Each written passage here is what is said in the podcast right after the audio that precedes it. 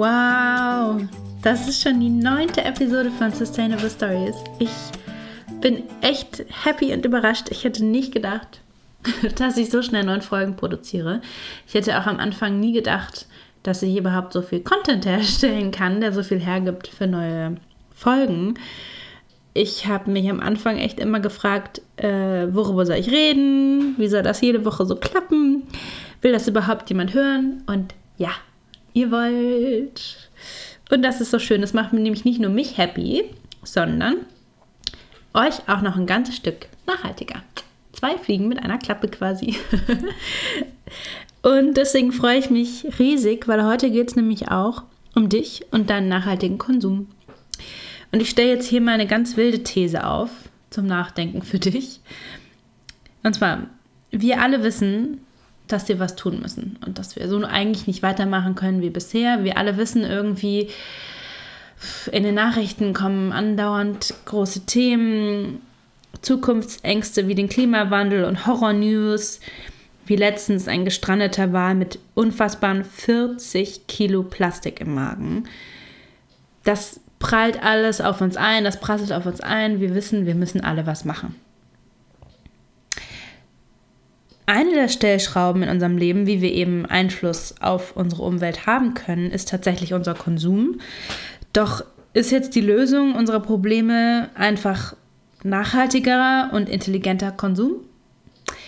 Wenn nicht nachhaltige Güter eben einfach komplett durch nachhaltige Güter ersetzt werden würden, würde sich die Nachfrage schlichtweg einfach verschieben und unser nie enden wollender nie enden wollendes Bedürfnis nach Konsum würde trotzdem gestillt werden. Jetzt ist meine Frage, eigentlich ist das doch eine super Sache, das Nicht-Nachhaltige durch Nachhaltiges zu ersetzen. Ähm, doch bleibt dabei eben nicht irgendwie das Thema Ressourcenschonung und bewusster Konsum auf der Strecke. Meiner Meinung nach lautet die Antwort auf unsere Frage nicht nur ein nachhaltigerer und intelligenterer Konsum, sondern eben auch ein viel bewussterer Konsum und ein viel bewussterer Umgang mit den Dingen in unserem Leben. Mit dieser verrückten These habe ich die neunte Folge jetzt einfach mal gestartet. Du kannst gern auf den Pausenknopf drücken bei dieser Folge, um eine Runde darüber nachzudenken. Wenn nicht, dann bleib einfach dran. Jetzt geht es nämlich darum, was eigentlich nachhaltiger Konsum so ist. Ich lese jetzt hier mal ganz stupide eine Definition des BMI vor. BMI ist das Bundesministerium für Umwelt, Naturschutz und nukleare Sicherheit. Und die Definition lautet wie folgt. Nachhaltiger Konsum ist Teil einer nachhaltigen Lebensweise und ein Verbraucherverhalten, das unter anderem Umweltaspekte und soziale Aspekte bei Kauf und Nutzung von Produkten und Dienstleistungen berücksichtigt. Nachhaltiger Konsum betrifft dabei auch das Nutzungsverhalten und Entsorgungsverhalten von Ressourcen im Alltag. Das heißt so viel wie, nachhaltiger Konsum spiegelt eben einfach die Grundsätze von nachhaltigem Handeln wider und eben auch deren allgemeinen Definitionen. Also eigentlich kein Hexenwerk, nichts Neues. Aber warum erkläre ich das denn jetzt hier überhaupt? Weil gerade im Bereich der Nachhaltigkeit kommt es eben oft auf genaue Definitionen und Abgrenzung zu eben nicht nachhaltigem Handeln an. Nur wenn wir wissen, was nachhaltiges Handeln und nachhaltiges Konsumieren überhaupt ist, können wir eben nach diesen Prinzipien überhaupt äh, unser eigenes Handeln anpassen. Logisch, oder? Deswegen habe ich das hier einmal ganz kurz ähm, theoretisch definiert. Aber nachhaltiger Konsum bedeutet vor allem einfach ein bewusster Konsum. Genauer hinschauen, kritisch hinterfragen und in die eigene Wertekette einordnen. Niemand von uns ist perfekt. Das höre ich ganz, ganz oft. Viele Freunde und aus meinem Umfeld, die sich damit beschäftigen, irgendwie ihr Leben nachhaltiger zu gestalten, fangen an einer Ecke an und kommen zur nächsten und das tut sich ein riesiges Feld auf, weil man Nachhaltigkeit ja wirklich in allen Lebenslagen etablieren kann. Und oft kommt dann so ein bisschen doofe Kommentare vielleicht, hast du das auch schon mal mitbekommen, du sagst, ja, du verzichtest auf Fleisch, ja, aber du fliegst ja trotzdem noch von A nach B. Also so wirklich richtig machst du es ja dann trotzdem nicht. Und immer diese kleinen fiesen Ecken von der Seite zu hören, äh, kenne ich auch sehr gut. Aber muss man sich immer wieder bewusst machen, niemand von uns kann 100% nachhaltig leben. Und es geht einfach darum, anzufangen. Und es geht darum, sich bewusst zu werden, was unser eigenes Handeln überhaupt für Auswirkungen auf die Umwelt hat. Und ähm, nachhaltig zu leben, hundertprozentig nachhaltig leben zu können, geht schon mal alleine gar nicht in einer Großstadt, in der ich jetzt zum Beispiel lebe, wie Hamburg. Funktioniert gar nicht, weil einfach mein Umfeld das gar nicht so zulässt. Ich kann jetzt hier nicht einfach mein eigenes Obst und Gemüse anbauen und mich selbst verpflegen zum Beispiel. Was sehr viel nachhaltiger wäre, als äh, ein, zweimal die Woche in den Supermarkt zu laufen. Da müssten wir komplett in die Steinzeit zurück, so ganz blöd gesagt um das wirklich hundertprozentig in unser Leben integrieren zu können. Deswegen will ich dir einfach ein bisschen so diese Scheu davon nehmen oder diese Hürde. Niemand ist komplett nachhaltig. Das geht gar nicht. Es geht nur darum, wie gesagt, sich bewusst zu werden und den eigenen Konsum eben in Hinblick auf Nachhaltigkeit zu hinterfragen. Und vor allem geht es immer um die Balance. Also eine Balance zwischen nachhaltigem und nicht nachhaltigem Konsum eine Balance, die eben deinen allgemeinen ökologischen Fußabdruck positiv dastehen lässt, ohne dass du dich jetzt komplett im Verzicht üben musst. Was ist jetzt die große Chance von nachhaltigem Konsum? Wir als Konsumenten, du und ich, wir haben die Chance, direkt auf das Angebot im Markt einzuwirken.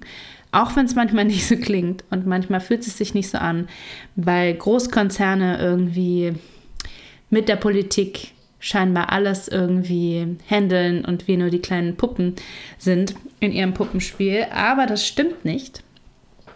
Mit unserem Konsum können wir nämlich das Angebot regeln. Nachfrage regelt das Angebot und das ist immer noch so. Auch wenn die Umstellung eben dann im Markt, bis es ankommt, manchmal ein bisschen langsamer dauert und zäh ist, aber sie funktioniert nur, wenn der Konsument es anstrebt und so ein bisschen anschubst. Immer mehr Markenanbieter, zum Beispiel auch bei Putzmittel etc., bieten eben natürlichere Mittel und Zusatzstoffe in ihren Produkten an als Alternative. Das heißt, zeigt ja jetzt schon, dass wir Konsumenten einen Einfluss eben auch auf den Markt haben, weil immer mehr auch passiert. Durch die Verringerung des eigenen Verbrauchs und die Wahl eben von nachhaltigeren Produkten wird das Angebot beeinflusst. Dein ökologischer Fußabdruck wird verringert, also der ökologische Fußabdruck pro Kopf aller Konsumenten verringert sich. Und der Konsument als treibende Kraft, einfach das so als Bild zu sehen, denn kein Unternehmen kann eben langfristig überleben, wenn sich seine nicht nachhaltigen Produkte einfach nicht verkaufen. Also selbst ein Riesenkonzern kann davon nicht überleben, die werden auf Dauer immer umschwenken.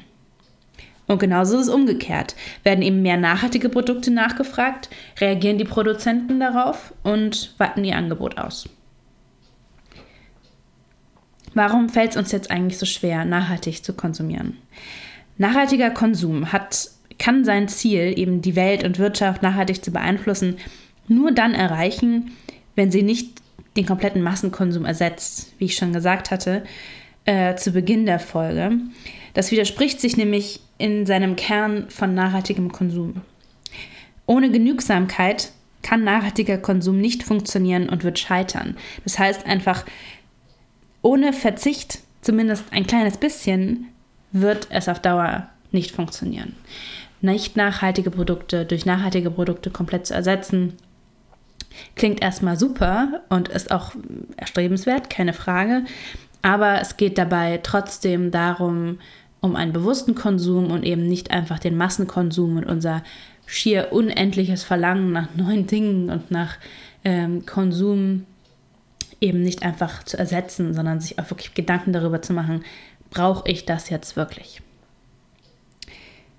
Dann komme ich auch schon zu den Hürden eben für diesen nachhaltigen Konsum. Nachhaltiger Konsum oder nachhaltigerer Konsum wird eben oft immer noch auf Verzicht und Einschränkung von Handlungsfreiräumen reduziert. Zum einen stimmt das, was ich gerade gesagt habe, das, ne, das ist immer so ein bisschen so ein Gegenspiel. Es geht auch hier wieder um die Balance. Aber in der Tat bedeutet nachhaltiger Konsum auch eben die Verringerung von umweltbelastendem oder in sozialer Hinsicht schädlichem Verbrauch, also eben den bewussten Verzicht. Aber vielleicht gibt es auch eine neue Perspektive auf einen Zuwachs an Lebensqualität, Sinnhaftigkeit, Entlastung und Vereinfachung in deinem Leben. Stichwort Minimalismus.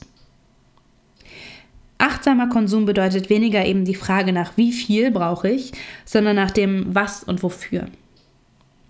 Perspektivenwechsel beschreibt den Wandel vom verbrauchenden zum achtsamen nutzenden Konsumenten. Und das ist eben das Leitbild von diesem Wandel, den wir alle brauchen, vom nachhaltigen Konsum durch einen verantwortungsvolleren Konsumenten. Und hiermit komme ich auch schon zu dem nächsten Punkt. Wer ist eigentlich dafür verantwortlich, dass nachhaltiger Konsum vorangetrieben wird?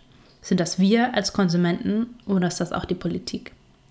Und wie bei so vielen gesellschaftspolitischen Themen geht das eine nicht ohne das andere. Das heißt, selbstverständlich sind nicht nur wir als Verbraucher gefragt, sondern eben auch die Politik. Es braucht politische und gesetzliche Rahmenbedingungen, die sowohl Produzenten als auch Verbraucher zugutekommt. Solange Unternehmen im großen Stil ganz legal Kosten auf die Umwelt bzw. Gesellschaft abwälzen dürfen, ist es schwer, nachhaltig zu produzieren und gleichzeitig im Wettbewerb zu bestehen für viele Unternehmen. Solange auch die Unternehmen eben die nicht nachhaltige Güter oder Dienstleistungen herstellen, von Staat und Politik in gesondertem Maße durch Subventionen gefördert werden, zum Beispiel um Arbeitsplätze zu erhalten, Wirtschaftswachstum zu fördern oder die Marktposition international zu stärken, werden es eben die Unternehmen schwer haben, die sich eben Nachhaltigkeit in ihrer Unternehmensstruktur, in ihrem Unternehmenskern auf die Fahne geschrieben haben. Gleichzeitig können eben genau solche Subventionen für nachhaltige Güter einen großen Push geben und äh, diese Unternehmen auch wieder fördern. Am Ende entscheidet oft der Preis bei uns Verbrauchern, für welches Produkt wir uns entscheiden, auch wenn die Bereitschaft für nachhaltige Güter grundsätzlich da ist, entscheiden wir uns eben beim finalen Kauf oft anhand vom Preis. Wie wäre es jetzt, mein Vorschlag, wenn Billiganbieter die Kosten für Umweltschäden und Klimawandel auf ihre Produktpreise einrechnen müssten. Ganz simpel. Billigfleisch zum Beispiel wäre ziemlich schnell vom Markt, meiner Meinung nach, weil hier eben so enorm viele Umwelteinflüsse äh, produziert werden, dass, dass sie den Preis dieser Billigwurst schnell in die Höhe treiben würden. Und wenn der Preis zu hoch ist, kaufen es weniger Menschen.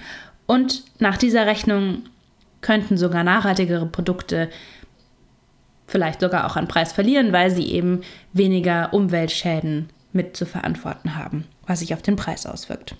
Zack, mehr Marktplatz für nachhaltige Produkte. Und das ist eigentlich so eine ganz, ganz simple Rechnung, meiner Meinung nach. Die Umweltschäden und die Einflüsse oder die Auswirkungen eines Unternehmens von Herstellungsprozessen etc. auf ein Produkt aufzuschlagen. Ganz allgemein. Gesellschaft kann nicht ohne Politik den Wandel vorantreiben und andersrum geht es genauso wenig. Also wir brauchen eine Hand-in-Hand-Lösung. Wir brauchen aber auch, an dieser Stelle spreche ich dich direkt an, dich für deine Werte und deine Einstellungen auch stark zu machen und sie auch zu kommunizieren und nach außen zu tragen. Ich sage nicht, dass jetzt jeder von uns äh, freitags bei Friday for Future zum Beispiel auf die Straße gehen muss, um zu demonstrieren. Demos sind jetzt auch nicht jedermanns Sache. Ist auch gar kein Problem. Mittlerweile gibt es so unfassbar viele Möglichkeiten, seine Meinung und Einstellungen kundzutun. Ähm, auch wenn es nur ganz kleine Sachen sind. Wenn du in deinem Freundes- und Familienkreis einfach öfter darüber sprichst und die Themen irgendwie auf den Tisch bringst und mit, dich mit anderen austauscht darüber. Und so kann es dann wirklich passieren, dass du mehrere Leute damit ansteckst, sich viel mehr Leute darüber Gedanken machen auch und dann vielleicht Leute anstecken, die demonstrieren gehen würden, wenn du, wenn, wenn das einfach nicht dein Naturell ist, was auch völlig fein ist. Aber indem du einfach darüber mehr sprichst und diese Themen kommunizierst, kannst du so ein bisschen mit einer Welle lostreten und vielleicht noch andere Leute damit erreichen, die dann wieder weiter darüber reden ein sehr großes Problem ist, das hatte ich auch oder habe ich auch ziemlich oft. Ähm, ich will nachhaltig konsumieren, ich finde Nachhaltigkeit super, aber was mache ich jetzt eigentlich genau? Es gibt so, so, so, so, so viele Siegel und Gütezeichen ich blicke da überhaupt nicht mehr durch. Das ist so ein richtiger Siegeldschungel geworden. Und alle versprechen irgendwie Bio und gute Qualität und gute Herstellungsprozesse etc. Aber wem kann ich davon jetzt eigentlich wirklich glauben? Was wird davon auch von unabhängigen Instituten eben außerhalb der Wirtschaft auch kontrolliert? Wem kann ich da so vertrauen? Ich war da ziemlich lange total lost. Und genau aus dem Grund habe ich ähm, bei Sustain Me ein Siegellexikon auf die Beine gestellt. Online kannst du da schon mal die wichtigsten Siegel sehen und du kannst dir auch direkt im Anschluss das komplette Siegellexikon durch äh, runterladen, was ich erstellt habe. Und da sind wirklich Siegel drin in Kategorien eingeclustert. Das heißt, zum Beispiel Siegel, die in deinem Haushalt betreffen, sei es für Putzmittel etc.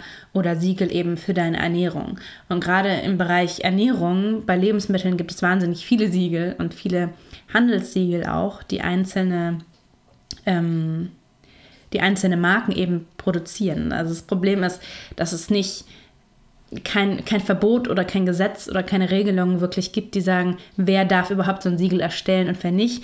Das heißt, es gibt sehr, sehr viele Siegel, die gar nicht offiziell geprüft werden. Die sehen einfach nur hübsch und grün und öko aus.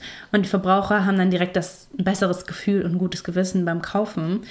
Aber manchmal steckt eben gar kein wirkliches Siegel oder gar keine Initiative dahinter, sondern es ist einfach nur hübsches Branding, was auf eine grüne Verpackung geklebt wird. Und um da so ein bisschen mehr Überblick und Durchblick auch zu bekommen, habe ich eben genau dieses Siegellexikon erstellt. Also, wenn dir das auch oft schwer fällt, so wie mir das schwer gefallen ist und ganz, ganz vielen anderen auch, dann lade ich dich herzlich dazu ein, dir einmal dieses Siegellexikon runterzuladen. Ist auch kostenlos, komplett gratis. Ähm, einfach eine PDF-Datei, die du dir auf meiner Seite www.sustainme.de runterladen kannst.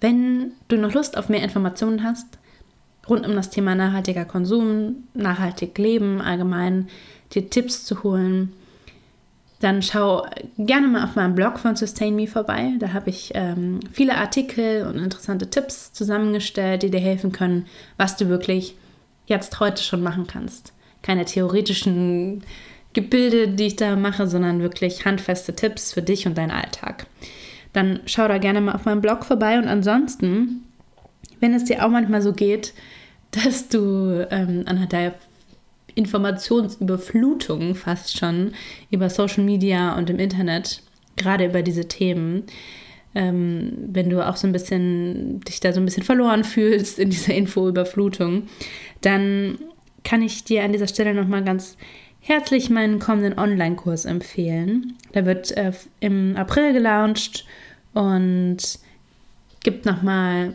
mehr Tipps für dein nachhaltiges Leben, wirklich konkret, was du tun kannst. Ich begleite dich so ein bisschen im Prozess. Ich nehme dich so an die Hand, damit du nicht so ganz verloren bist. Und ähm, ich glaube, das ist eine super Sache. Wenn du da Lust darauf hast und dich das interessiert, schau gerne mal eben auf meiner Webseite vorbei und du hast jetzt auch noch die Möglichkeit, dich in die exklusive Warteliste reinzuschreiben, um äh, satte Rabatte abzuholen ähm, für den kommenden Online-Kurs. Genau, der wird voraussichtlich jetzt im April gelauncht und ich würde mich wahnsinnig freuen, wenn du mal vorbeischaust und mir ein bisschen Feedback vielleicht auch da lässt.